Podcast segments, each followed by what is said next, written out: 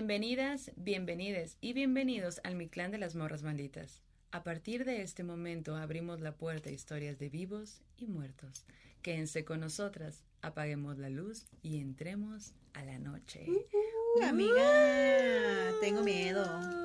Ay, Tengo miedo, ¿por puros qué? fantasmas en este programa. Pues sí, de eso se trata. Una qué semana padre. más de, asustar gente. ¿Cómo ves, mamá? Me parece buena idea, me parece buena idea. Oye, y, y ahorita estábamos pensando que ya diciembre, oye, Ya, ¿qué, pido? Da, sí, cerraste los ojos y pum, diciembre. Sí, ¿Qué? ¿cuántas ¿Qué cosas no han pasado este año, güey? Todo pasó este año. Renunciados trabajos. Sí. Guau. Estuvimos, hemos estado en los top 5 de popularidad. Mm, Ajá. Para la gente que no nos está viendo, estamos presumiendo con nuestras caritas. Las más presumidas, fachosas, disolutas. Disolutas.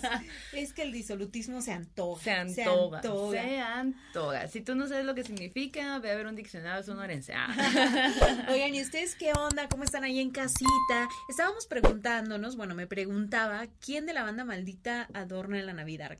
A ti te encanta. A mí yo me sé, encanta. A mí me encanta adornar lo que sea. O Sí. sea, como que fecha de adornar, hay que adornar. O sea, Sí. me gusta, me gusta ese trip. De 14 de febrero no adornas, No, eso eso, sí, no, tú así con tus corazones oscuros. Sí, no, fíjate que eso sí, no.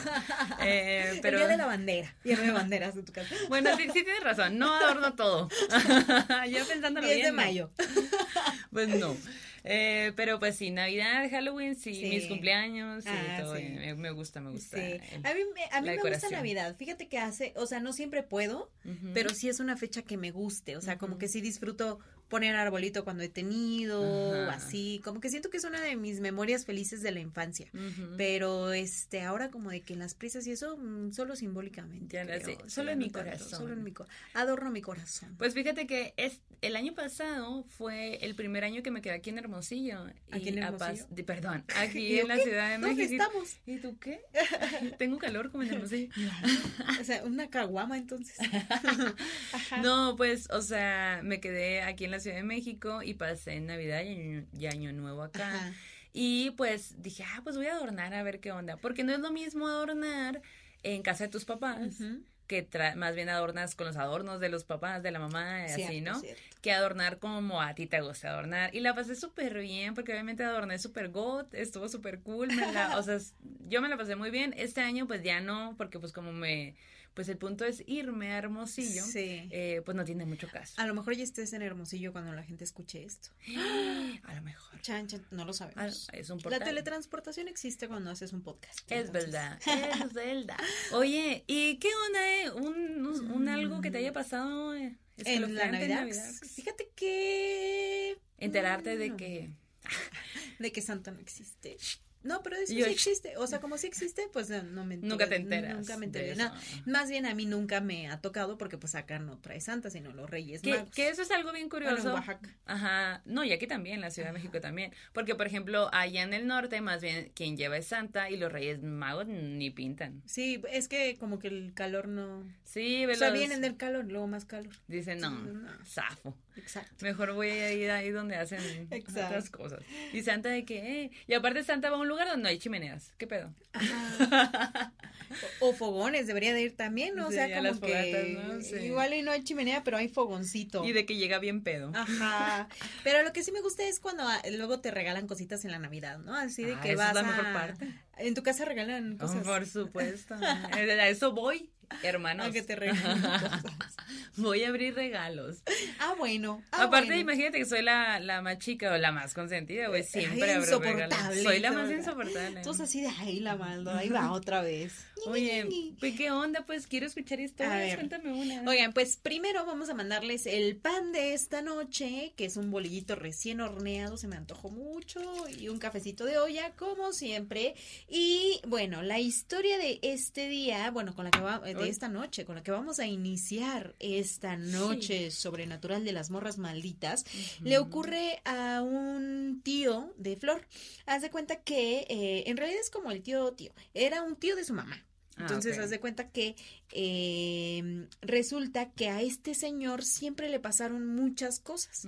Y la abuelita es la que les contó esta historia pues a la familia. Resulta que cuando don Porfirio, que ya, eh, o sea, murió hace mucho tiempo, ¿no? El tío Porfirio, que era el tío de su mamá, pues, ¿no? Este, era niño, siempre vio cosas eh, y percibió cosas. En ese tiempo ellos vivían en un pueblo, no nos describe qué pueblo era, pero lo que sí cuenta es que en este pueblo ellos tenían una casita que era punto de adobe o de madera y que eh, era solo una pieza, ¿no? Entonces en un lado estaba el fogón, en otro, siempre que llegaba la noche, pues todos tendían sus petates y se acostaban a dormir. Entonces el tío, eh, bueno, para empezar todos se dormían súper temprano porque a las 4 de la mañana agarraban camino para la montaña, ¿no? Y era de que llevar los animales y todo eso, ¿no?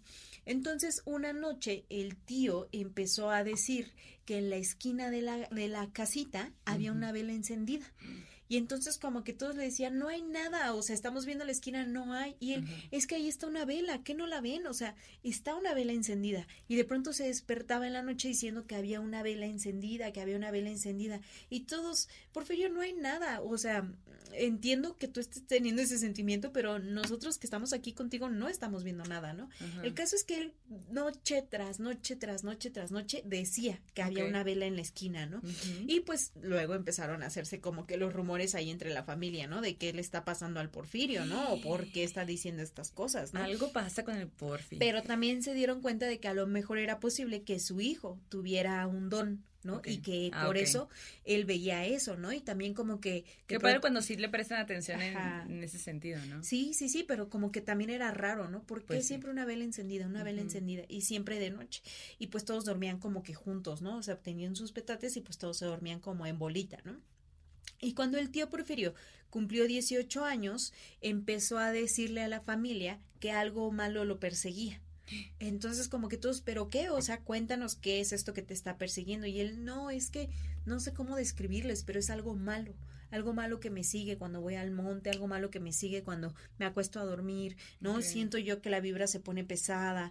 Entonces el tío, como les decía ahorita, pues se levantaba como a las 4 o 5 de la mañana para irse al, al monte y empezó a despertarse a esa hora pero haz de cuenta que cuando prendían las velas y todo para alumbrar, veían que traía todo rasguñado el cuerpo, que traía heridas como si le hubieran dado una rastriza, pues dice, güey, y entonces el, el, el Porfirio se levantaba llorando y decía, güey, ¿por qué no me ayudaron? Me arrastraron y ustedes no hicieron nada. Y todos, güey, nos acabamos de despertar, o sea, no pasó nada, o sea, no sabemos por qué estás arañado, pero no es algo que pasó ahorita, o sea, nosotros no vi, pero pues obviamente sí traía los rasguños como de que se los acababan de hacer. Uy, no. Ajá, entonces siempre decía, ¿por qué no me defendieron? El malo siempre viene por mí, me quiere llevar, me quiere ver. Y contaba que lo que él veía era que el malo, o sea, el diablo, lo sacaba de donde él estaba y arrastrando se lo llevaba por todo el pueblo. Como que iba y lo paseaba por las calles, pero así arrastrándolo y por eso siempre llegaba raspado y herido de todos lados. Y, y, después de eso, como se volvió tan intensa la situación y él ya estaba muy lastimado de su cuerpo, eh, tuvieron que llevar a un sacerdote para bendecir la casa. Y entonces él empezó a ir a misa todos los domingos, como que empezó a hacer las cosas que estaban a su alcance en ese momento como para salir de, ese, de esa situación. Y dicen que es solo con el tiempo dejó de pasar, pero que sí hubo muchas noches en las que el tío Porfirio despertaba, bueno, muchas madrugadas en las que despertaba todo herido, porque decía que el diablo lo había llevado arrastrando por todo el pueblo.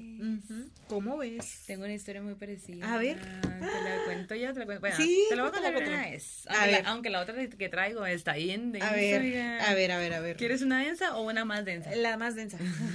ah, la más densa, bueno, la más densa es otra. Oh, bueno, la densa, pues, y luego la más densa. Bueno, esta historia la manda, verás, la manda Andrux Lucio. Ajá.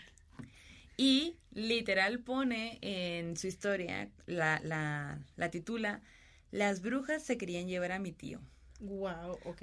Pues resulta que hubo una época en su familia en la que a su tía abuela, y le vamos a poner Lala, nomás por acá, para más fácil, eh, pues la estuvo, la estuvo pasando mal, como que... ¿De, salud? De, de, diferentes cosas. Ok. Entonces, eh, ellas se tuvieron que ir, a, se, mudaron a un río eh, en los límites de Guadalupe y principios de Juárez.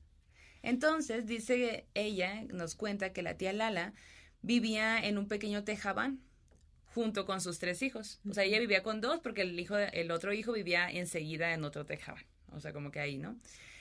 Bueno, pues resulta que hubo unas... Eh, la historia empieza con que el tío Carlos de repente empezó a decir que en las noches escuchaba como piedritas que caían en el techo, en el tejabán, que se escuchaba. Órale. Y pues él decía, ¿qué pedo? ¿Qué es esa madre? Y pues, pues no. La cosa ahí era que no lo dejaba dormir, pues. La, el sonido, ese sonido de piedritas pegándole al, al techo, sí, no la dejaba dormir. y así pasó un montón de tiempo. Hasta que un día, de pronto, duerme. Se duerme profundamente. Y en eso, güey, la o sea, la mamá se despierta porque escucha que estaba su hijo, o sea, el tío Carlos, el que escuchaba las, las piedritas, gritando, mamá, ayúdame, ayúdame, me está agarrando, me está jalando, ayúdame. Entonces la mamá se levanta y se da cuenta que voltea a ver a las camas y se da cuenta que solamente está un hijo y el otro no, y que la puerta está abierta. Entonces le grita al otro hijo, lo despierta, salen corriendo y algo extraño así, pero bien cabrón, es que lo que relatan es que el hijo estaba viendo, eh, estaba flotando, como por así decir, está flotando como si alguien lo estuviera jalando de las piernas. Lo, estaba jalando hacia el río y se iba hacia el río, hacia el río, hacia el río. Entonces, lo que hizo la tía fue empezar a rezar, pero empezó a rezar como al revés, como de atrás para adelante. Y, y el hermano, pues vio, en ese momento empezó a, ella vio que era un pájaro gigante, como un cuervo muy grande, que tenía al, a su hijo amarrado y que era quien le estaba jalando, pero era muy, muy grande. Y empezaba a escuchar una risa muy maníaca, demoníaca, así, ja, como si fuera una bruja. No manches. El, el hermano, o sea, su otro hijo, agarra una, una escoba y se la tira a este pájaro, pero no le da entonces la señora sigue rezando y sigue rezando y, y el hermano también. De pronto, este pájaro gigante logra soltar a, al, al, al, al hijo y dice que conforme empezaron a rezar los tres, eh, era como si este pájaro quisiera seguir, quisiera volar e irse, pero no, no podía, como si algo lo, lo detuviera para irse, ¿no? ¡Qué miedo! Entonces se cae y el hijo, el tío Carlos, que pues este pájaro lo estaba jalando, quería pararse y, golpear al pájaro y no sé, o sea, matar, yo qué sé, pues, ¿no? Entonces la mamá le dice, no, no, no, no, no, no, ya cálmate, cálmate, o sea, ya, le dimos un golpe, ya se pegó un golpe muy fuerte, con eso es suficiente, ya. Eh, vámonos, como que la mamá de ya, ya, ya, no hay, no hay que meternos en más broncas, ¿no? O sea, como que ya estuvo, ¿no? Y dice que se metieron, pues, ¿no? De nuevo a la casa, que estaban súper asustados. Los tres lo recuerdan muy bien ese acontecimiento. Y pues apenas se pudieron dormir del susto y de todo el espanto. Imagínate que de la nada te esté jalando la pierna a alguien, pues, ¿no? Y que te jale directo al río, pues. Dice que como, como, así como, como le, no sé cómo le hicieron, pero durmieron un poco. Y en la mañana, conforme salió el sol, salen de la casa y van hacia donde había caído. Donde había pasado todo. Donde había pasado todo y donde estaba, se supone que había caído el pájaro y todo. Obviamente no había nada, pero sí había eh, plumas muy grandes negras alrededor, como que igual se desplumó un poquito y así, ¿no? Y ahí es como que también vuelves, ya sabes, como que es un evento súper traumante, que a lo mejor dices, no, a lo mejor lo inventé o a lo mejor lo que sea, pues, pero pues ahí estaba la evidencia de que sí había pasado y que había sido un pájaro muy grande y cómo le hace una explicación a algo no mames. O sea sí ni para decir que fue un sueño colectivo. Ajá, ah, sí. fue un sueño colectivo en el que todos tuvieron la misma alucinación. Qué loco no y donde pues obviamente él tenía que, o sea, el cuerpo y todo, pues lo habían jalado por el piso, básicamente. No manches. Pues así con esta historia, ¿cómo la ves? Ay, no, tengo miedo, güey. Mira, hay otra historia que, a ver ahí en casita qué piensan. De hecho, recuerden que si nos quieren mandar una historia, a veces nos la echan por el Instagram, este, nos la cuentan, pero lo que pasa cuando nos cuentan las historias por allí es que como nos llegan muchos mensajitos todo el tiempo, se nos pierden las historias. Entonces, eh, incluso si ustedes nos mandan a audios, pues en el Instagram es imposible, solo te deja mandar audios de un minuto, no se pueden guardar los audios, entonces se hace un relajo. Si ustedes tienen historias que nos quieren mandar en audio, que sea de cinco minutos, máximo seis, a morrasmalditas.gmail.com. Si prefieren escribirnos la historia para que nosotras la contemos, también al mismo correo. Entonces, pues así para que nosotras podamos contarlas, para que podamos echar ese chismito sobrenatural de cada semana. Y bueno, habiendo dicho lo dicho, hay otra historia, güey, súper locochona, güey. Sácala a ver qué onda. Uy, tengo miedo, tengo miedo. Tengo no miedo. tengas. Esta historia nos la manda Itzel Mirón. Muchas gracias, Itzel. Y dice que espera que estemos muy bien y que nos escribe para contarnos esta historia. Ok. Ella viene de una familia de brujas. Su bisabuela era bruja curandera y su y cuentan que su abuelita falleció por quitar un trabajo de brujería a alguien más, Uy, que no fue un trabajo tan poderoso que su abuelita desafortunadamente perdió la vida. No mames, qué denso. Otra cosa curiosa es que en su familia la mayoría, si no es que, bueno, salvo un primo, todos, todas las hijas, todas son mujeres. O sea, es una familia en donde tienen hijas, ¿no? Ah, solo ha habido este primo. Qué la privilegio, mayor- qué sí, privilegio. Poderosas, poderosas, Sí. pura bruja poderosa. Y cuenta que eh, la mayoría se han dado cuenta de que de alguna u otra manera tienen dones. ¿No? Como que tienen cada una su don. Es distinto entre ellas, pero poco a poco lo han ido descubierto. Y que su mamá y ella tienen el don al que le llaman, un don al que ellas le pusieron certezas, que es, por Oh. ejemplo, que básicamente sabes de antemano que tal cosa va a pasar así o que tal cosa va a pasar así, ¿no? Saber qué es lo que va a resultar de X cosa, ¿no? Y cuenta que puede ser tan simple como de que ya sabemos qué canción va a sonar en el radio a continuación, o cosas como de que algún pariente esté embarazada, o así, alguna pariente, ¿no? Entonces, bueno, pues hasta sus amigos le decían así de no manches, te pasas, este, tú luego eres bien densa porque hasta echas la maldición. Y es que dice que hay ocasiones en las que si alguien la lastima o se porta mal con ella, al día siguiente a esa persona le pasa algo, como si hubiera un efecto como de rebote para esas personas. Karma instantáneo. Ajá, exacto, ¿no? Entonces como que hasta le hacen un poco de, de burla, ¿no? Y que, y que cuando ella le hace el feo a alguien, porque ese, esa persona la maltrató, pues Ajá. ya saben que va a pasar algo así, ¿no? Ok. Y bueno, pues ya, habiendo contado este contexto, ahora sí viene el tema, el meollo del asunto. Y es que cuenta que ella empezó a salir con su actual pareja hace aproximadamente cinco años. Actualmente viven juntos y él tuvo una pareja antes de ella, es eh, divorciado y tiene hijitos. Entonces, cuando ambos deciden irse a vivir juntos, empezaron a pasar un montón de cosas raras alrededor de ellos, de su relación específicamente, ¿no? Como que, Oh, por ejemplo, dice, güey, así de que ahorita me estaba acordando de cosas y él chocó dos veces. Y dos veces en las que los accidentes fueron súper aparatosos, ¿no? En donde de mera suerte que no pasó algo más terrible, ¿no? Eh, una de ellas, eh, una de esas veces, le contó su su pareja, le dijo, oye, es que fíjate que justo segundos antes de que pasara esto, como que mi mente se quedó en blanco, dice, o sea, como si me hubieran puesto una cartulina blanca enfrente, así, güey. Dejé de ver, no podía pensar, no podía razonar, dice, fue súper raro y ¡pum! choque. No, no, no. Ajá, y así empezaron a pasar, dice, un chorro de cosas, güey. Así cosas que de, de verdad, dice, eran absurdas que nos pasaban. Sí, como pasaron, que no tienen mucha explicación. pero ¿no? nos pasaban, Ajá. ¿sabes? sí. ¿No? Entonces dice que eh, todo eso era como faltas de dinero, eh, de que la chamba se les caía, ¿no? Así, cosas bien feas. Y que una de ellas fue cuando vivían en su casa, que dice que en una parte de la casa se empezó a acumular energía muy negativa Tan negativa que ellos se daban cuenta, güey, de que, de que había algo pesado adentro de la casa. Y dice, y no, no era solo la sensación de la energía, también había luces, como si esa energía negativa se materializara en parpadeos de luz. Que Que- veían los dos. que veíamos, ajá. Órale. Había un chorro de ruidos que siempre empezaban a las 3 de la mañana, se escuchaban las típicas canicas, ¿no? Así como que de pronto apariciones que veían de reojo, cosas que andaban por la casa deambulando. Ay, no, Oh, súper feo, ¿no? Y ella pues tenía el, un don ahí. Ella, entonces, ajá, dice que cuando, cuando empiezan a pasar estas cosas, pues obvio que lo primero es resolver esas cosas. Pero cuando empieza a notar este patrón de repetición o de qué tipo de cosas le pasaban, su intuición fue, "Mm, mm, nos están haciendo un trabajo.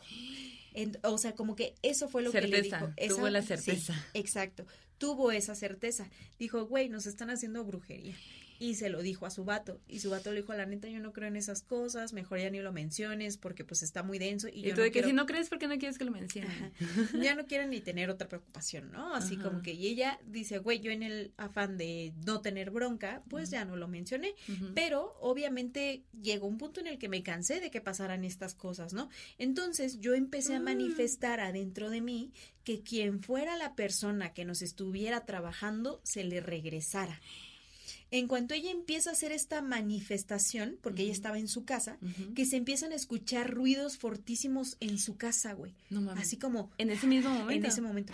Así como que mucho movimiento, muchos murmullos. Dice, se escuchaba como si muchísima gente estuviera hablando y moviendo cosas, ¿no? Sillas, así. Ajá, entonces como que ella en ese momento se espanta y dice, güey, obviamente yo estaba usando una protección que yo hice para mí, o sea, porque pues brujilla, ¿no? Pero me sacó mucho de onda que justo cuando empiezo a manifestar, empiezan estas manifestaciones, ¿no? De este, el ruido, el, la gente y todo. Y bueno, al día siguiente dice que es cuando ocurre una cosa bien interesante. Y es que su pareja cuando regresa a su casa le cuenta que habían asaltado a su ex esposa y que la habían amenazado con una pistola. y que eso había pasado el día anterior justo cuando ella había empezado a manifestar. Que se le y cuenta, al principio yo pensé que estos dos sucesos no estaban relacionados para nada. También está muy gacho que asalten a la expareja. Sí, claro, o sea, a quien sea. Está muy culero para empezar a tener odio por las exparejas de tus parejas, ¿no? Como que creo que eso es algo que se tiene que cambiar. O por las nuevas parejas. Ajá, o por las nuevas parejas, pero bueno, entendiendo que ella todavía no sabe que está ligado esto, ¿no? Entonces ella como que sí se sacó primero mucho de onda y dijo, güey, está bien, no, pues sí está bien, fue el susto, no sé qué, ok a lo que sigue. Un año después, eh, ella entra a otro trabajo y después en ese trabajo conoce a una muchacha que pongámosle, pongámosle María, ¿no? Entonces conoce a la María, se hacen muy amigas y la María le contó que trabajaba con una bruja súper poderosa. Le dijo, oye, pues si tú quieres deberías ir un día con la bruja para que te lea las cartas, la neta es súper certera, este, tiene un chorro de clientes y también podría hacerte una limpia porque pues te han pasado cosas bien densas, ¿no? El, año pasado y pues todo esto que tú me has contado. Este, y también, dice, sirve que te dicen quién es quien te ha trabajado. Y ella así como de que, ah, querré saber, no querré saber. Ajá, como que ella no lo había pensado en ese momento, pero dijo, bueno, pues sí, vamos. Hizo su cita, va con la bruja y en efecto esta bruja le dice, ¿sabes qué? Sí, o sea, sí te están haciendo eh, brujería. Dice, eh, esta brujería que a ti te hicieron era para que separa, te separaran a ti de tu pareja, ¿no? Entonces la bruja también le dijo, tu don a ti te permite saber eso, o sea, tú también ya lo sabes que alguien te está haciendo brujería, ¿no? Pero este trabajo que les están haciendo, pues es para separarlos a ustedes, ¿no? Y ella así como que mientras escuchaba la conversación de la señora decía, pues claro, o sea, la neta sí me suena lógico por todo lo que nos ha pasado. Y luego le dicen, y la que te está haciendo este trabajo es la ex esposa de tu pareja, es ella la que les está haciendo esto. Y ella así como de que, wow, no manches, que... Y ahora ya es, ajá. Como que ya le cuadró un poco, ¿no? Y se acordó de la vez que ya manifestó y lo que había pasado. Y bueno, ahondaron más en el asunto y salió también que la señora la estaba trabajando, además de que en pareja, de para que se separaran, a ella individualmente. Entonces que le estaba además haciendo otra cosa a ella y que por eso ella traía un ser oscuro colgado de los hombros. Pero ella no se había dado cuenta. Ella no se había dado cuenta de eso específicamente, ¿no? y que dice así como de que, ¿qué, güey? Incluso cuenta, yo trato muchas veces de mantenerme escéptica de cosas que me pueden llegar a decir por salud mental y también porque es cierto, hay muchos charlatanes que hacen cosas, ¿no? Y que te sacan el mayor dinero posible por, ¿no? Resolver cosas que a lo mejor ni siquiera están allí, ¿no? Eh, dice, yo eh, acepto en mi vida que hay gente que hace fraude, pero cuando esta señora empezó a contarme todo eso, la neta, güey, hubo algo que me hizo creer al 100%. Y es que en la lectura, una de las cosas, y aquí estoy leyendo lo que ella dice, una de las cosas que ella me dijo es que alguien de la familia de mi pareja iba a fallecer por enfermedad en un futuro muy cercano. Y pues, ¿cuál fue mi sorpresa? Que a los dos meses que fallece mi suegro. Dice que fue ahí cuando ella le cayó el 20 de que esta señora tenía el don también, ¿no? Y bueno, pues eh, su familia empezó a, su amiga, la María, empezó a volverse una bruja muy poderosa porque pues andaba como en aprendiz de bruja y que, ajá, por ser la pupila de la bruja y su amiga, la María, le hizo una lectura y ya como que le dio seguimiento a su caso, digámoslo así, ¿no? Y que ya fue así como María le ayudó, le dio indicaciones para hacer rituales de, de limpieza, de protección, eh, porque dice, güey, no pararon las cosas. O sea, la morra, la doña bruja mayor, me dio la lectura, me dijo qué estaba pasando, pero a mí me seguían pasando cosas, ¿no? Entonces ya fue que la María le dijo, a ver, morra, tenemos que hacer esto, tienes que limpiarte de esto. Y dice, yo estaba muy mal, güey. O sea, a mí me estaba pasando de todo, de todo. Y ya, entonces, además, güey, dice que cayó en una depresión súper severa, ¿no? Entonces, imagínate todo lo que le estaba pasando y por dentro también estaba súper triste, ¿no? Y en una, una tarde le cuenta a su mamá y le dice, oye, mamá, fíjate que, pues, este, me contó esto de la bruja y todo.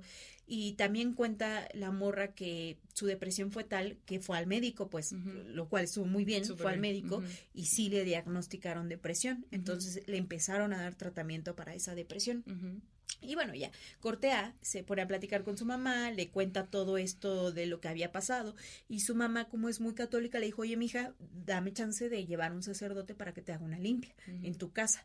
Y pues la morra dijo, ah, pues sí, ¿no? Y entonces van, hacen la limpia el sacerdote en su casa y cuenta que al día siguiente de esa limpia, en el baño de su cuarto, había una mancha, dice, como de humedad así gigantesca, güey. Pero esta mancha de humedad tenía la forma de una, eh, tenía como que el tamaño de una mano. Ok, el tamaño. El tamaño, ¿no? Entonces ella así como que dijo, órale, pues no era como muy grande, pero tampoco era chiquita, ¿no? Y era una mancha que no estaba allí en días anteriores, ¿no? Entonces era como eh, rara esa, esa mancha. Y entonces lo que le dijo su amiga la María es que esa mancha era la manifestación del ser oscuro que ella traía pegado, que se había manifestado en la, en la pared del baño y que eso había pasado justo porque ellos habían llevado a un religioso a bendecir la casa. Entonces que esto era como, yo siento como que ella estaba dando sus patadas, ¿no? De que ya lo estaban detectando, de que ya lo estaban queriendo sacar. Y bueno, meses después le cuenta a otra tía que pues todo esto que ya había estado pasando, todo lo que había vivido, y ella es la única tía que practica su don. Ok como que lo acepta un poco más, como que vive como más en armonía con eso. Pero esta tía se enfoca en la herbolaria, todo lo referente con las energías, qué loco, ¿no? Así de las dolencias, todo, ¿no? Y entonces eh, su tío le dijo, ay, mija, entonces déjame hacerte una pocioncita para que puedas alivianarte un poquito más, ¿no? Entonces como que le hizo una posición, poción para limpieza y protección y dice, la neta, dice, o sea, me la dio, pero como me estaban pasando tantas cosas, se me olvidó, pues, ¿no? Entonces como que la dejé por allí hasta que un día me acordé y me la puse. Obviamente ella cuando se la pone manifestando que era protección, para ella, que cualquier cosa que quisiera hacerle, hacerle daño que se regresara, ¿no? Que esto era para cuidarse eh, física y espiritualmente. Y entonces le empezó a poner, poner, poner, poner. Dice, güey, cuando me la puse, dice, sentí como si me hubieran rociado la cabeza con menta, dice, con una frescura poderosísima, güey, súper agradable, pero también era una sensación inusual, dice, porque obvio tú conoces los aromas, pero como que era una sensación distinta, güey. Al día siguiente, por la tarde, le habla a su pareja para contarle que su hijita le había llamado muy triste porque a su abuelita, que era la mamá de su ex esposa, le había dado un derrame cerebral por la mañana. No mames. Ajá. Y entonces dice ella así como que, güey, se me bajó la presión horrible. Dice, o sea, sentí súper horrible porque le contó a, a, la María, a su amiga, la aprendiz de bruja, y la aprendiz de bruja le dijo que en el mundo espiritual no hay coincidencias y que las cosas siempre pasaban por algo. Aún así, pues qué terrible que a la mamá de alguien le pase algo, ¿no? O sea, como que más allá de todo, qué terrible situación atravesó la señora. Y bueno, pues hasta el día de hoy dice que todavía no se logra librar al 100% de este ser oscuro que trae pegado, que ella sigue trabajando, que sigue haciéndose limpias y así, que le siguen pasando cosas raras e inusuales, pero que ella también ha agarrado más fuerza, más valor y que también ha puesto en práctica sus protecciones, ah, ¿no? Y entonces, eh, como consejo, ella cuenta, dice, como consejo a todos los que nos escuchan, nunca recurran a la magia oscura porque no saben cuánto pueden afectar a una persona. Claro, o a una familia o a, una familia entera. Sí, o sea, lo que decías, ¿no? Como la situación de pues no tenemos que odiar a las nuevas parejas o a las viejas parejas. O sea, lo que no fue contigo, ¿por qué te tendría que incumbir? ¿Sería la palabra? pues sí. Pues sí, o sea, y aparte también el libre albedrío, ¿no? Si alguien no quiere estar contigo, no tienes por qué estar haciendo un trabajo para que se fije en ti o para que se quede o para que no se vaya.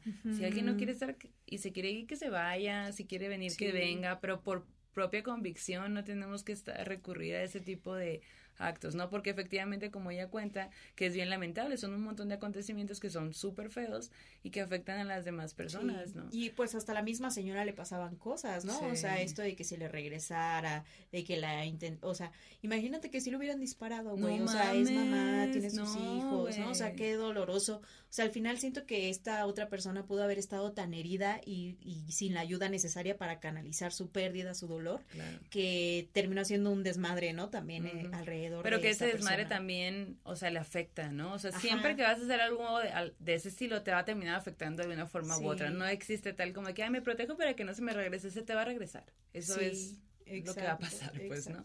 Fíjate que ahora me estaba preguntando si también habrá historias de vatos que hacen ese tipo de trabajos. Como que siempre muchas historias de las que nos han mandado, ajá. son como de ex esposas, ex parejas. Pero yo creo que también ha de haber historias donde hay vatos que hacen eso. A ver, bueno, también la indecisión de los vatos, todo que, sí. un papel importante en esas historias. Sí, yo creo que sí. Oye, pues tengo una, esta última historia, para irnos bien densos, güey. Ay, no, amiga, Ay, no, a ver, prepárense porque si estoy intenso. Pero háganle caso al amor anterior. No recurran a ese tipo de magias densas para hacer daño. Mejor, miren, vayan a terapia, abran el Tinder, conozcan a alguien más. Exacto, güey, hay mucha gente, güey, no hay que exacto. Van a sufrir un poquito, pero después van a estar bien, promesa. Siempre van a estar bien, ajá. Bueno, pues esta historia nos las manda Andrea Liñán.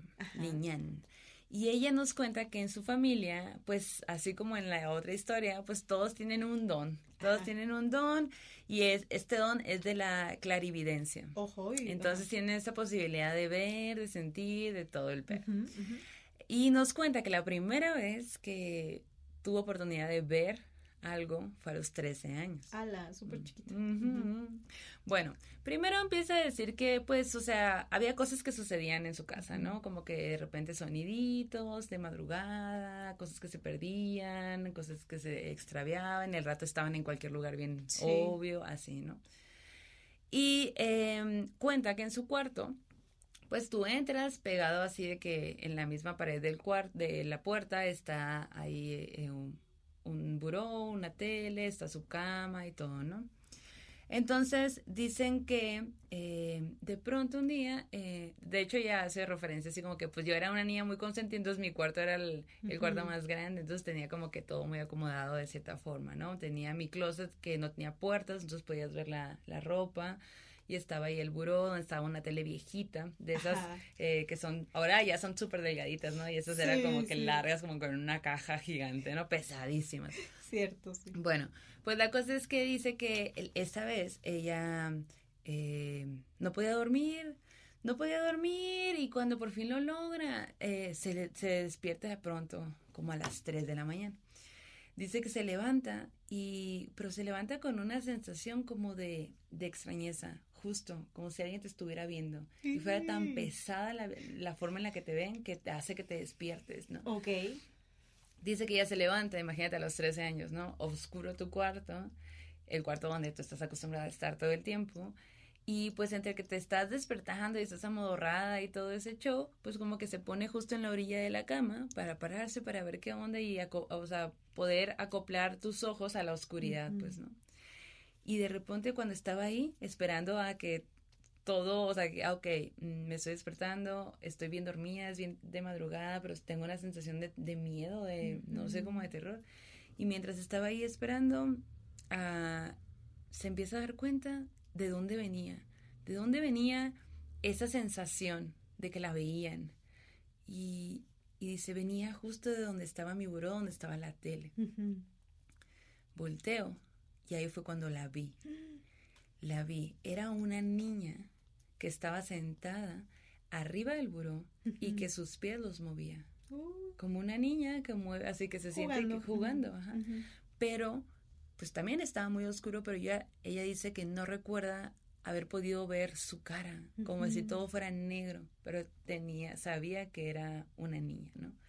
Bueno, eh, a partir de ahí, como que hace más consciente de que están pasando cosas. O sea, a ver, en la casa están pasando cosas, están desapareciendo cosas, se mueven, los, hay cosas que se mueven, hay ruidos extraños cuando no hay nadie más. ¿Qué, ¿Qué significa? O sea, como que empezó a suceder constantemente. Y también empezaba a pasar que ella ya no podía dormir, que la energía todo el tiempo la sentía bien baja, eh, que no comía bien. También cuenta que ahí la familia tiene un perrito y el perrito como que en las noches tampoco dormía y cuando dormía tenía pesadillas, como que hacía ruiditos de... Ah", y, como que siempre estaba muy... Ajá, como que como quiera, pero los perritos... Con los perritos no. bueno, entonces, eh, así, y así fue, así siguió creciendo su vida y todo, ¿no? Dice que un día, un día normal, y dice, era un día normal, casual, casual, como cualquier otro día, yo estaba sola en la casa. Y pues obviamente, como ya tenía muchos años de que pues las cosas estaban pasando, ah, pasaban cosas raras que no podía explicar y pues tampoco era que se hablara tanto, ¿no? O sea, como que en la familia no era que, ay, seguramente, no, no se hablaba de eso. Entonces, eh, pues había, ella empezó a hacer como una técnica ahí de apagar luces donde no estaba, pero irse corriendo rápido, y ya sabes, ese tipo de cosas. Y ella había quedado de salir con un amigo. Entonces el amigo ya, ya, había, ya iba a pasar por ella y así, ¿no? Entonces ella nada más estaba literal esperando a que llegara su amigo para apagar rápido las, las luces y salir corriendo. Porque estaba sola y le daba miedo. Ella sabía que le daba miedo, ¿no? Entonces ya, pues eso hace. Llega su amigo y entonces, pu, pu, pu, apaga las luces y sale corriendo así que cierra la puerta y todavía de, ok. Eh, Tengo miedo. Se sube al carro y luego se da cuenta que no trae el cargador de su celular. No. Y que iba, se va, o sea, que se iba a quedar un chorro de tiempo fuera, pues dice, es que yo no podía quedarme sin pila porque siempre estoy en comunicación con mi mamá, porque, güey, en el México en el que vivimos no puedes hasta perderte ahí, ¿no? La comunicación. Entonces, como que dijo, no, me tengo que regresar, me tengo que regresar por el, por el cargador. ¿Sabes qué? Verás, espérame, voy a volver. Entonces dice que era como media, como que estaba a punto de anochecer, entonces había un poco de luz, pero ya no tanto y así, ¿no? Güey, pues dice que Ay, no, dice que entra. Entonces, como dijo, voy rápido, voy rápido, entonces ya no hizo la cuestión de prender focos ni nada por el estilo. Sí, pues ya sabía dónde estaba el cargador, ya. Sí. Entonces dice que cuando entras a su casa, entras y das la vuelta y está el pasillo. Y su cuarto es el último del final del pasillo, ¿no? Entonces dice que cuando ella entra, eh, recuerda bien que entró y todo el tiempo estuvo viendo sus tenis, como que era tanto el miedo que le generaba estar ahí sola eh, a oscuras en la casa porque sabía que pasaban cosas, que iba como, ok, viendo hacia abajo, voy rápido, sé dónde está, lo agarro y eh, agarro el cargador y ya me voy, ¿no? Y que cuando iba pasando por el pasillo, dice que era como si fuera eterno el pasillo, ¿no? De pronto, güey, levanta la mirada y ella había dejado la puerta de su cuarto entreabierta. Y, güey, ve entre ese espacio de la puerta abierta a un niño, a una niña, que la ve, güey y que la niña tenía cara morada, o sea, como que estaba toda morada, piel morada así, y que le está viendo. Dice que se vieron, o sea, que juntaron las miradas, a ella le dio un escalofrío horrible y que la niña de pronto se metió de nuevo a la, como que, como si se hubiera escondido ¿Como del otro al closet? No, o sea, estaba viéndolo desde, desde la apertura de la puerta, entonces se mete, se va hacia un lado, como si se escondiera. Sí, sí, sí, sí. Ella por impulso corre al cuarto, empuja. Ella dice que le da una patadota así a la puerta queriendo abrir, prende las luces y busca y busca y busca y obviamente no hay nadie, pues, ¿no? Y dice, güey, o sea, era, tenía la piel morada, güey. No mames, o sea, claro que estaba súper asustada. Agarró rápido el cargador y se fue. Se fue así como que bien ondeada. No le dijo nada a su amigo del carro, por supuesto. Y em, pues ya, va y hace lo que iba a hacer ahí con el amigo y no sé qué. Entonces, em, ya cuando vuelve, pues, em, ah, no, más bien, cuando se, perdón, eh, cuando va y agarra el, cargador, sale corriendo por el pasillo y dice que cuando iba por el pasillo, ella sentía como si alguien venía atrás corretiéndolo. y ahí fue cuando sale y uh, se sube al carro y ya no le dice nada al amigo y no sé qué. Cuando vuelve, eh, está su mamá ahí y le cuenta, ¿no? De que mamá, verás, qué loco lo que me tocó ver ahorita, ¿no? Hace rato. Y le cuenta, y, y vi, estaba ahí, me vio, tenía la piel morada, o sea, como que me dio muchísimo miedo, mamá. Ajá, eh, me dio mucho miedo. Entonces, la mamá va y le habla a su hermano, o sea, a su tía, ¿no? Porque la tía ya estaba como, todas tenían este don, la tía sí lo había trabajado durante toda su vida. Entonces le habla a la tía y la tía llega a su casa y ella le cuenta todo. Pues yo vi esto, esto y esto y aquello. Y, pues tenemos varios tiempo que nos está pasando cierto tipo de cosas, ¿no? Ah, bueno. Entonces la tía le dice, tráeme un vaso de agua, llena, tráeme un vaso, llénalo de agua y tráeme una vela. Ah, bueno. Pues ella va y hace eso, ¿no? Y que ahí está el agua y aquí está la vela. Bueno, aquí quédate. ¿Puedo pasar a tu cuarto? Pásale. Bueno, entra al cuarto. Y ella está afuera, ¿no? Esperando a la tía. Ay, no. Ajá y escucha que hay que la tía está como susurrando, como diciendo cosas, pero ya no alcanza a entender qué, ¿no? Entonces dice que pasan 10, 15, 20 minutos y nada. Y luego pasa una hora, dos horas y de pronto la tía sale del cuarto. Y ella cuenta que cuando ve a la tía, la tía estaba así que se veía súper agotada, agotadísima así, ¿no?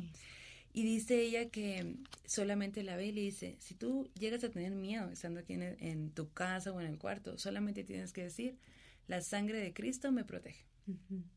Lo vas a, lo tienes que repetir y vas a estar bien, todo va a estar bien.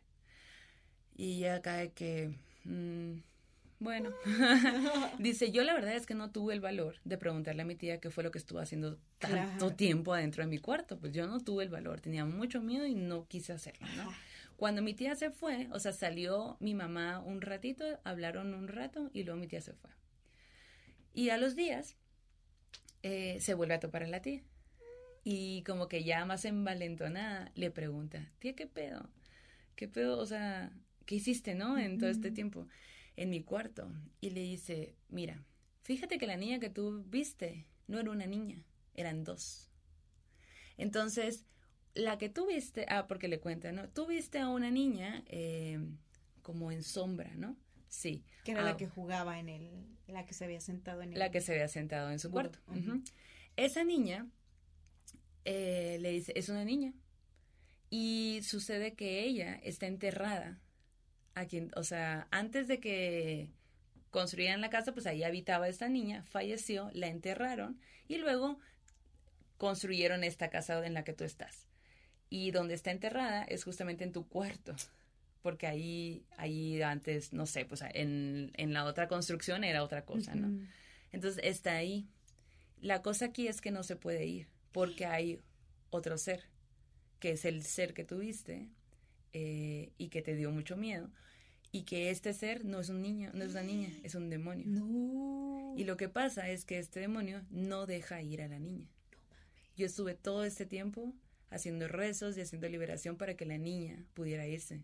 Y yo veía, yo veía a la niña, es una sombra, y llora, llora porque se quiere ir, pero el otro ser, el demonio, no la deja ir. Qué horrible. Y yo me quedé todo ese tiempo, es, o sea, queriendo ser como que hacer que la niña se fuera, ¿no? Pasar al otro lado y así, y no, pues no lo logró. Entonces dice, pues este ser habita la casa y no solo en la casa, sino que aparte está en tu cuarto, pues. Por eso te tienes que cuidar mucho y por eso tienes que, cada vez que tengas miedo o una, algo así, pues decir, la sangre de Cristo me protege. Eh, y la cosa es que también, eh, cuando se presentan, cuando tú lo ves, le dice la tía, es porque esta energía em, se, se te va drenando, ¿no? Tú por eso te sientes agotada, tú por eso no duermes, porque te está drenando. Y bueno, ella termina la historia diciendo que ella pasó los siguientes ocho años ahí en esa casa sabiendo que había algo y todos esos ocho años sintiendo que algo la está viendo y que no puede dormir y que no la, o sea, así, hasta que después se muda. No mames. Se muda ella porque, no, no nos, no nos dice por qué se muda, pero, o sea, a lo mejor creció y se mudó y lo que sea, ¿no? Pero pues sí pasó el resto de su vida después, o sea, bastantes años sintiendo eso, pues, ¿no? Qué pinche miedo, güey. No mames, qué cabrón. Sí. Ojalá que. ¿Qué pedo con el demonio? A ver, señor demonio, ya. Ya. Pero, güey, aparte es como. Como dice, le dijo la tía, ¿no? Es que cuando se manifiestan es porque quieren tener una conversación contigo, pues hacerse presentes y buscan una forma como que tú puedas entender, como de una niña, ¿no? Y ella dice, Murras, eh, tenía la, la, piel morada, ¿cómo no me va a dar miedo? Y me veía desde la rendija así abierta de la puerta, ¿no? Me recordó mucho a la niña fantasma de la casa de los abuelos, es una peli de Netflix. La neta, me gustó mucho la película, los efectos especiales, así como que dije, ay, ojalá hubieran tenido más presupuesto para hacer esos efectos, porque la neta estaba bien padre, véanla, está muy chido. Bueno. Salvo a la niña con esas características. Pero bueno, pasando al terror en corto, resulta que la luna Solange nos, Solange nos manda una historia en la que cuenta que su papá pues creció en el monte, bueno, en un pueblito, que siempre iba al monte a cortar quelites, hongos, unos hongos que allá le llaman pambazos, cuenta, ¿no? El caso es que pues siempre iba a agarrar cositas de la montaña pues para comer y todo. Y se sabía los caminos, las veredas, de hecho el papá bautizó veredas y caminos ah, de la montaña y todo. Y una tarde un amigo le dijo, hey, ¿por qué no vamos mañana a cortar hongos? Este, porque tú no te pierdes. Y el señor le dijo, va, va, va, vamos. Y entonces, pues ya, el caso es que se fueron al otro día, pero en una parte hay una zona que se llama la mano pintada. Entonces cuenta que su papá pues conocía muy bien esa zona y que tenían que pasar por, por allí para llegar a donde había hongos bien chidos. Entonces cuenta que a huevo también tenían que pasar por una zona donde había árboles sembrados, de una forma que si tú los veías desde arriba parecía que los, los árboles estaban como que puestos allí de esa forma armando una estrella, como una estrella. Entonces cuenta que ese lugar era conocido porque había duendes. Entonces, sí. Y que pues él siempre había visto cosas, que los duendes era algo como de lo que a él le había tocado ver, pero ahora escuchemos lo que nos comparte, porque está muy denso. A ver. Mi papá, como les contaba, este, le, gusta, le gustaba mucho ir a, al monte, ¿verdad? A, estas, a la naturaleza, etcétera.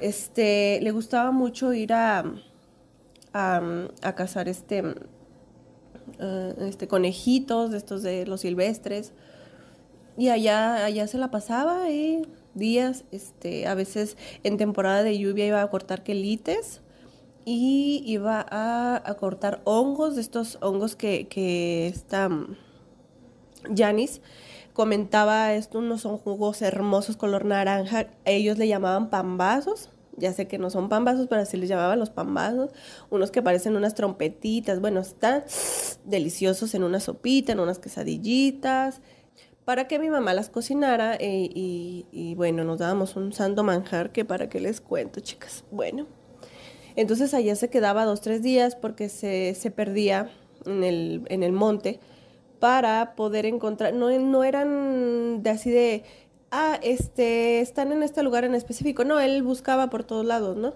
Este, mm, y luego iba a buscar también, no sé si han probado, aquí los que me escuchan, este, el, gusano de maguey que se da en la, salen, perdón, se, salen en la penca del maguey de donde es el pulque. Entonces mi papá también iba a buscar gusanos de maguey y luego frititos en un taquito. Ay, papá. Bueno, mi papi que en paz descanse era un poco gastronómico, muy mexica, muy, muy, muy. no lo podía negar. En fin, entonces iba él a eso, iba a buscar comida porque le gustaba mucho el comer del monte. Entonces, este, en una ocasión él me platicó que un señor le dijo, oye, ¿qué onda? Nos vamos al monte a buscar hongos, este, a buscar eh, comida, a, buscar, pues para a lo que tú vas. Tú llévame porque tú no te pierdes, ¿verdad? Recuerden que él no se perdía para nada. Él conocía el monte de pe a pa, todos los caminos habidos y por haber. Él les ponía su nombre y también los, eh, mi abuelo, que en paz descanse, el papá de mi papá, pues le decía cómo se llamaba, que la vereda de no sé qué, que la mano pintada, que la, la, la, la, la, la. Entonces él ya sabía por dónde irse, por dónde caminar, por dónde transitar, etc. Bueno, entonces él conocía también una zona donde la gente comentaba mucho que había una zona de unos duendes donde en cierta parte estaba, había unos árboles en forma de como que formaban una estrella. O sea, la formación de los árboles, si, los, si tú los veías de arriba, o tú los ves de arriba, este, con un dron, un ejemplo, no lo sé, se veía una estrella. Mi papá decía que él que eran cuatro, creo que cuatro árboles, pero formaban como, como una estrella, vamos, como algo, no sé, formaban una figura, una estrella, algo, algo así como paranormal, algo místico, vamos a poner así. Entonces, pues, pues él le gustaba pasar por ahí, la verdad, él no tenía miedo. Él le gustaba pasar por todos los lugares estos que le decían, no vayas, mi papá iba. No lo hagas, mi papá lo hacía. él no tenía miedo porque él desde chiquito veía cosas. Entonces él decía, a mí no, a mí no, a mí qué me hacen, a mí no me hacen nada, ¿no? Él decía, a mí no me hacen nada, chingue su madre, yo me voy y yo platico con la llorona y me la hago comadre, así, ¿no? Entonces, este, perdón, en esa ocasión que iba con su amigo, con su conocido, no eran amigos, este, pues total que, que, que, van pasando por esta zona de los árboles y que le dijo mi papá a su amigo, al, conocido, oye, güey, aguas, te tienes que voltear los calzones porque aquí aparecen duendes.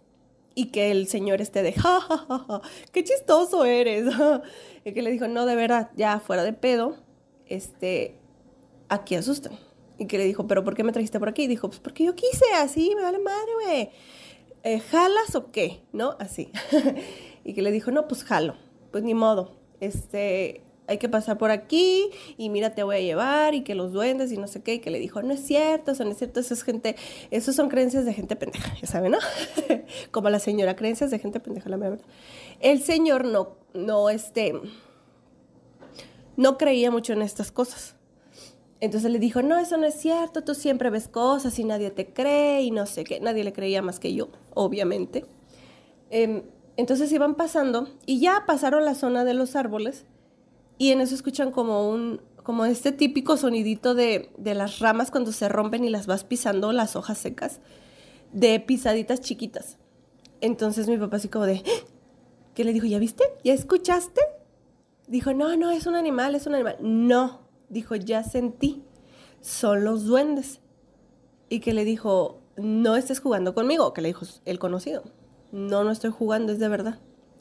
Y dijo, nos vamos a tener que voltear la ropa interior, o sea, los calzones, para que nos dejen pasar. Y dijo, no, ¿cómo crees que yo me voy a hacer eso? Entonces, entre la discusión y esto, mi papá empieza a sentir como tipo parálisis del sueño, pero de pie. Y eh, de día. Y como raro, ¿no? O sea, ¿qué pedo? O sea, no estoy dormido, no estoy acostado, no estoy boca arriba, no, estaba de pie. Que empezó a sentir como si las ramas, la, misma naturaleza del piso, lo estaba pisando, o sea, el pasto, las ramas, las raíces de los árboles, no lo sé, él dice que no sabe explicar cómo, pero empezaron como a amarrarle los pies de la parte de abajo y no lo dejaron moverse. O sea, se le empezaron a subir como, imagínense unas raíces hasta la rodilla y lo amarraron, ¿no? Así unas raíces que, salen del, emergen de la tierra y, y lo agarran. Y mi papá así como de, ay, no me puedo mover. Y que le empieza a decir, no me puedo mover, cabrón, no me puedo mover.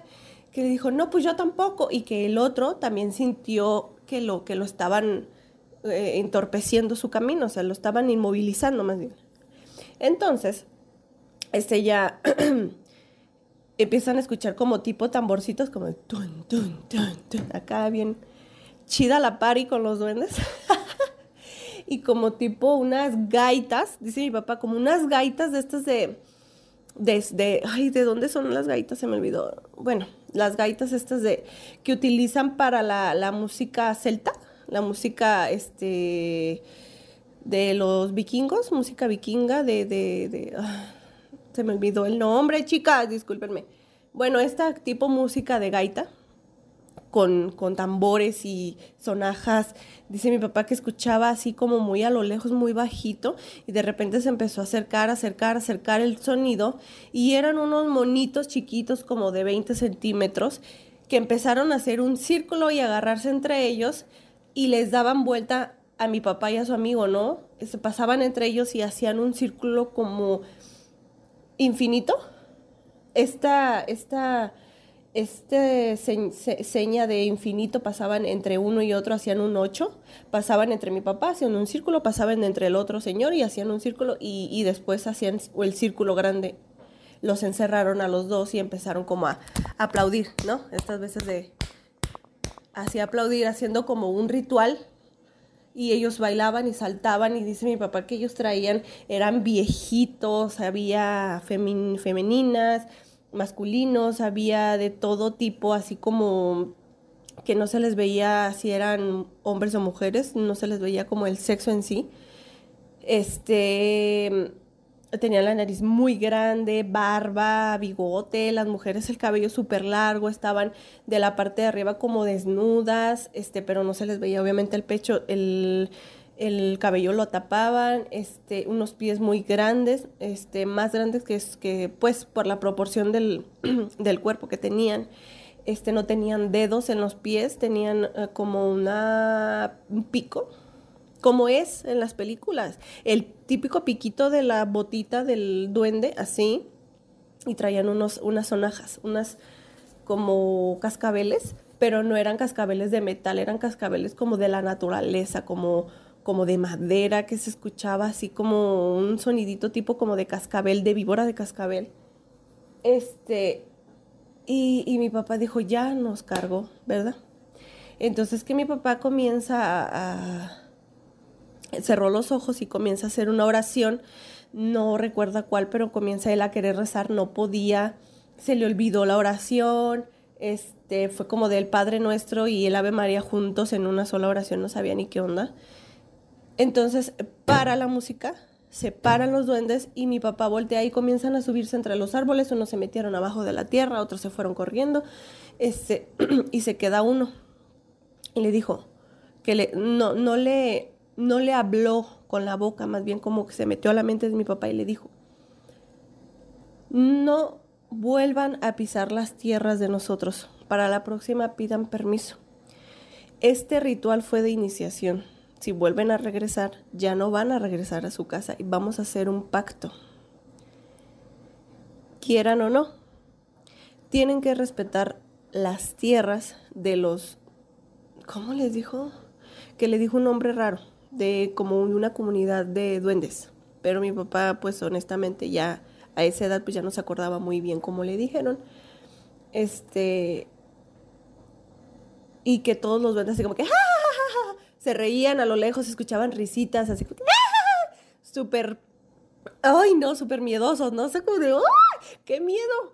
Este y que, y que le dijo, no vuelvan a pararse aquí porque para la próxima los vamos a agarrar del pie y los vamos a colgar del árbol, al árbol, y ya no van a bajar. Este, entonces mi papá eh, comenzó a empezarse a mover y en cuanto pudo mover los pies, corrió. Corrió y su amigo atrás de él y se fueron de ahí corriendo. Este, mi papá dijo, me dio miedo al ver un una, una entidad, o sea, un ser mágico que según la gente dicen que no existe, pero claro que existe. Yo lo vi y no necesitan decir, ay, ¿de cuál hongo comió? Aunque, ¿De qué hongo alucinógeno comió? No. O sea, mi papá no, no hacía nada de esas cosas como para que dijeran, ay, ¿de cuál fumó el don y andaba platicando acá con la naturaleza bien chilo? No. O sea, de verdad, morres, que no fue la única vez que le pasó este tipo de cosas a mi papá. Él no se metía nada como para que dijeran, wow, de cuál fumó, se super elevó. No, de verdad que no. Este, espero que les haya gustado. Corrieron y listo, se, desaparecieron los duendes. No todo pasó. Mi papá a veces pasaba por ahí, pero ya mejor le daba la vuelta. No por miedo, sino por lo, la advertencia, ¿no? En sí, que, que decía, pues si vuelven aquí ya no van a regresar y no, pues no este, él, conoció a mi papá, no le volvió a hablar. Mm, eh, le quisieron preguntar qué había pasado, el señor no quiso responder nada. Eh, de hecho, nos ve a nosotros o nos ha visto y mejor se voltea para otro lado. No sé si quiere omitir o quiere negar lo que pasó. No lo sé, pero bueno, esa es la historia. Espero que les haya gustado, morras. Cuídense mucho. Bye. No mames, güey. Ay, porque ¿cuándo me va a pasar algo así, Amix? Se antoja. Ay, no, qué padre. Pero también ahí volvemos un poco a lo que dice, ¿no? Siempre que vas a la naturaleza pedir permiso. Claro, claro. como que siento que el papá ya se la sabía. Sí, y el otro Pero como que por andar ahí de presumidón también le tocó el susto. Ni modo. Ni, modo, lo que es. Lo que Ay, qué padre, la neta, qué emocionante. Gran historia, gran historia. Sí, güey, wow. Oye, pues en el sueño macabro. A ver. Haz de cuenta que nos manda un audio la Alejandra Rivera. Ajá. Y, ay, pues vamos a escuchar ese sueño. A ver. Hola morras, aquí les va mi sueño macabro. Eh, bueno, yo desde niña siempre he tenido sueños recurrentes que me perturban, pero como yo sufro de ansiedad, siempre lo atribuía a eso, a que pues todo estaba en mi mente eh, y era mi ansiedad, ¿no? Eh, pero eh, bueno, este sueño que les voy a contar fue cuando yo estaba en la prepa. Eh, yo vivía en un departamento con mi mamá eh, y bueno, el sueño iba así.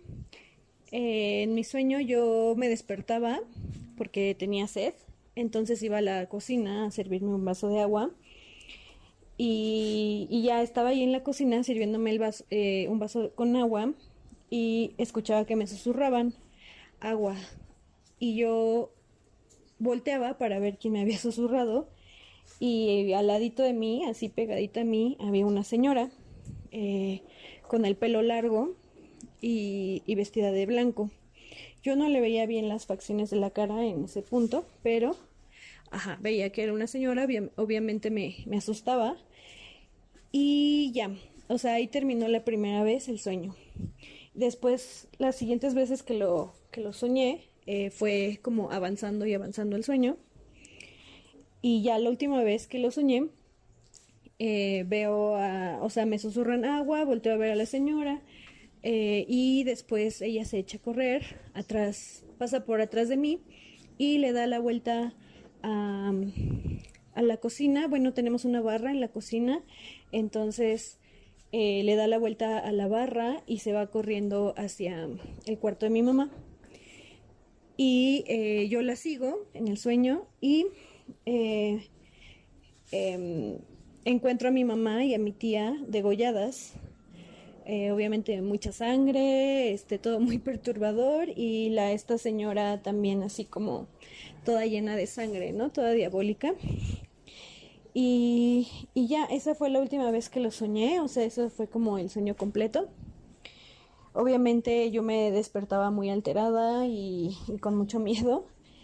Eh, entonces, en esa época, pues me costaba trabajo ya dormir porque tenía miedo. Y coincidió con que una prima vino de visita de Querétaro. Y esa prima siempre ha sido como medio brujita porque, uh, sí, como que tiene un tercer ojo y mucha sensibilidad para estos temas, ¿no? Sobrenaturales. Entonces le conté lo que me estaba pasando y me dijo, pues mira, si te está pidiendo agua, pues dale agua, ¿no? Este, ¿por qué no le pones un pequeño altar eh, con agua, sal, uh, una veladora, un cítrico y no sé, no me acuerdo qué más me dijo, pero el punto es que pues sí lo hice porque ya yo ya estaba desesperada, porque ya no quería seguir soñando eso. Este, y ya lo hice y dejé de soñarlo. Dejé de soñar a esta señora y todo bien. Y ya, en ese punto yo pensé que pues tal vez también uh, este ritual, ese pequeño ritual me había servido como para que bajara mis niveles de ansiedad y entonces la dejé de soñarlo. O sea, como que no le quise dar demasiado pensamiento tampoco. Y ya pasó. Um, como casi 10 años después, eh, vinieron unos amigos de la maestría que pues vienen de todas partes de la República. Entonces vinieron de visita y eh, se quedaron aquí en mi departamento. Eh, uno de ellos, que es de Cancún, se quedó a dormir en el cuarto en el que yo dormía en esa época en la que soñaba a esta señora. Entonces, y ya, eh, se quedaron a dormir, eh, pasa la noche y al siguiente día les digo, ¿no? Como, ay, ¿qué tal? ¿Cómo durmieron? ¿Todo bien? Y me dijeron todos, ¿no? Como, sí, todo bien. Pero él me dice, ay, no, yo dormí súper mal. Y yo, ¿por qué? Y me dijo, es que no te quiero asustar. Le dije, no, a ver, dime. Y ya me dijo, es que en la noche me desperté y vi a alguien en tu escritorio, bueno, en la silla de tu escritorio. Y yo obviamente pues no le quise decir nada, nada de detalles, solamente le dije, ¿y cómo era esa persona o qué? Y me dijo, pues era una señora con el pelo largo y no le alcancé a ver bien la cara. Eh, me dijo, es que fue algo muy rápido, o sea, nada más alcanzó a medio verla y ya. Y ya desapareció, ¿no? Eh, y ya pues yo me quedé así como, como en shock porque pues sí se parecía mucho la descripción que me dio a la señora que yo veía, ¿no? En mi, en mi sueño. Y eh, pues también la coincidencia de que fue en el mismo cuarto en el que yo dormía en esa época. Em, entonces, pues no sé, fue todo muy raro y entonces no sé, ya no sé qué creer, ya no sé si creer que todo fue creación de mi mente o, o si en verdad sí sigue aquí esta, esa presencia, ¿no? Pero bueno, ¿ustedes qué piensan? Yo digo que está. yo digo que sí. Sí. Que le pongas más agua. Ajá, a lo mejor necesita mucha agua. Sí. O, o a lo mejor murió ahogada. Ay, no. Qué no lo podemos saber, no lo podemos saber. Ay, no. Pero gracias por compartirnos tu sueño. ¿Qué piensa la banda maldita? A ver, que pongan ahí en los Que comentarios. de hecho ella pone ahí de que luego bromeamos con que ella es nuestra nuestra otra roomie, nuestra roomie maldita. Ay, no, qué miedo. Que pague el agua mínimo. Exacto. Ay, no. Oigan, bueno, pues en el arte terror de esta noche les quiero hablar de Elena Blavatsky, mejor conocida como Madame Blavatsky. Y es un gran personaje en la historia porque ella es eh, escritora, ocultista y Ujú. teósofa rusa. Ella nació en 1831 y es muy, muy importante en la historia porque fue la fundadora de la Sociedad Teosófica ¿Qué es teosófica? pues que creen en el, o sea, bueno, que están in- en el medio este del espiritismo, del ocultismo, de la magia y todo eso, ¿no? Ella, eh, vamos a llegar a ese, a ese punto, pero pues bueno, ella tiene dos libros, tiene muchos libros, tiene como 14 creo, 14 libros y un montón de artículos, pero de los más conocidos es Isis sin velo, que se publicó en 1875, y La Doctrina Secreta de 1888. Ella fue hija de un coronel alemán y de Elena Fadjer, que es una, noble, una eh, nobleza, sí, era de la nobleza rusa, y su mamá era novelista. Resulta que ella desde morra eh, dice que tenía un poder psíquico sobrenatural. Y hay algunas cuestiones en su familia eh, con que pues ella se casa, se va ahí como a un reinado ahí bien cabrón, pero a la morra no le gusta, o sea, pero no le gusta que en tres meses dice, ya me quiero ir de aquí, ¿cómo le hago? ¿no? Y- Divorciación. pero pues imagínate que estamos hablando de 1800. Entonces se escapa. Se escapa y se va ahí con, con sus papás y sus papás de que no, ¿cómo no? Tienes que volver porque pues eran de la nobleza, o sea, tienes que cumplir ahí muchas reglas. Y de que no quiero volver, voy a ir a ver a mis abuelos. Entonces, obviamente, como era de la nobleza, te- tenía ahí siempre protección, hay gente que estaba contra, con ella, ¿no? Sí. Y cuando iban camino hacia ver al papá, pues porque obviamente era otra ciudad y todo el show, eh, el eh, ella se escapa, agarra un, un, este, un caballo y se va. Se va y se va con los abuelos. Bueno. Y ajá, se va con los abuelos y ahí se queda. Entonces resulta que el abuelo también tenía, pues todos tenían, eran de dinero y tenían una biblioteca muy, muy grande. Pues imagínate que en ese tiempo, la, o sea, los libros eran lo máximo porque Sí. era pura información. Pues resulta Siguen que siendo lo máximo. siguen siendo lo máximo, exacto. Eh, pero ahorita como hay internet, Sí, pues ahí también puedes Tenían sus enciclopedias. Ajá. Y aparte de esas enciclopedias, tenían. El abuelo resulta que era masón. Entonces tenía mucha lectura masónica. Entonces ella desde muy morra se puso a leer ese tipo de cosas. Y se metió al tema del ocultismo, de, de lo esotérico, como así, un chingo de cosas. Eh, hay historias que dicen que ella em, se fue a la guerra, o sea, hu- hubo un momento donde los abuelos dijeron, oye, te tienes que regresar con tu esposo, y ella, no quiero, entonces se, va de ahí y entonces dice, ¿sabes qué? Pues no hay pedo, me voy a ir, yo no, no quiero volver a este show de casarme y cumplir con todas estas normas, así que me voy a ir, voy a intentar hacer la vida yo sola, sin el dinero de mi familia. Entonces, hay historias que dicen que ella se hizo pasar por hombre para ella poder ir a la guerra y de esta forma tener algún dinero, incentivo, poder comer, saber, o sea, todo ese tipo de cosas, ¿no? Y eh, dicen también, y ella es algo que durante toda su vida siempre contó, que viajó mucho, que se fue a Egipto, a Turquía, a Grecia, Casual. a Londres, a la India, a Canadá, a Siria, a Italia, y en todos estos lugares siempre iba buscando como que a los monjes conocer esta información oculta, aprender y demás, ¿no? Hay un acontecimiento que le sucede que ella en uno de esos viajes se va a, en un barco y el barco se dice que transportaba pólvora, entonces explota. Y él murió casi toda la gente. Y ellos quedaron náufragos, o sea, ella quedó náufraga. Y eso fue en 1871. Entonces, tras salvarse de ese acontecimiento que ha haber sido súper traumante en su vida, ella fue cuando funda la sociedad espiritista. Entonces, ahí eh, lo que más quería era fomentar como que los temas de los del espiritismo, de ser medium, con así el fin era meter a la gente al mundo del ocultismo, al mundo de la magia.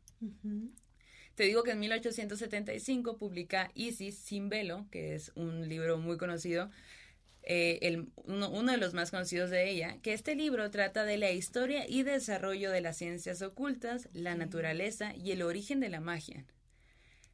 Entonces, lo que hace ahí es que atrae un chorro de gente que también estaba interesada en esos temas. Y hay cartas que se, que se mandaba junto con esas personas que también le interesaban eso. Esas cartas ahora están en el Museo Británico. Órale. Específicamente. Y, puedes verlas. tú puedes verlas, pero tienes que pedirlas porque están específicamente en el manuscrito, los manuscritos raros del museo. Órale. Tú tienes que ir a esta sección y ahí pedir, pues, ¿no? ahí están estas cartas. Hace, hace ciertos, este, ciertas publicaciones y demás. Dentro de este otro estaba el, eh, este otro libro que se llama La Doctrina Secreta, que ahí si les interesa, pues están esos dos libros que son súper, súper, súper eh, recomendados si les se quieren meter a estudiar un poquito más sobre estos temas.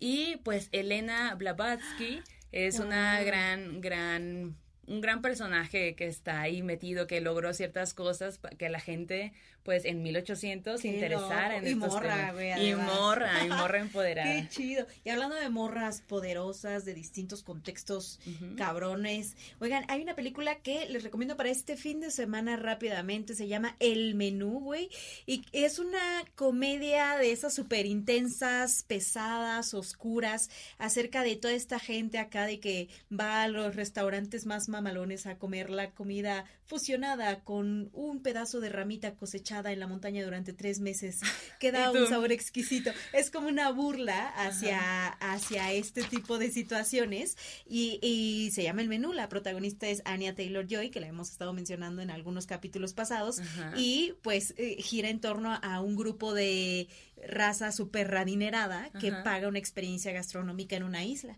¿no? Y ahí está el chef que les va a dar una súper experiencia que poco a poco se va a ir tornando cada vez más tétrica y sangrienta, por qué no, decirlo.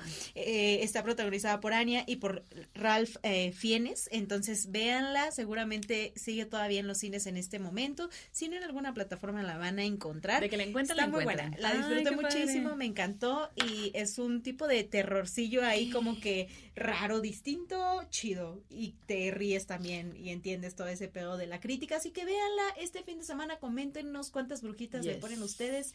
A mí me gustó, la disfruté mucho. Así que pues es momento de partir, amiga. Partamos. Cerremos este Ya llegó la escoba. Ya llegó, ya llegó nuestra escoba. Ya nos está esperando la escoba acá afuera. Por favor, vayan con su Dios, diosa, dioses, entidades y transportes de preferencia.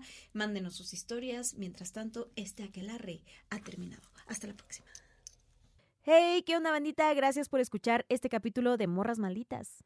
No olviden seguirnos en nuestras redes sociales como arroba morras malditas. Yo estoy como arroba la Yanis Merida con J. Y yo como Maldo Maldita. Hasta la próxima. ¿Quieres regalar más que flores este Día de las Madres? The Home Depot te da una idea. Pasa más tiempo con mamá plantando flores coloridas, con macetas y tierra de primera calidad para realzar su jardín. Así sentirá que es su día todos los días. Llévate tierra para macetas Bigoro por solo $8.97 y crece plantas fuertes y saludables dentro y fuera de casa. Recoge en tienda y sigue cultivando más momentos con mamá en The Home Depot. Haces más, logras más.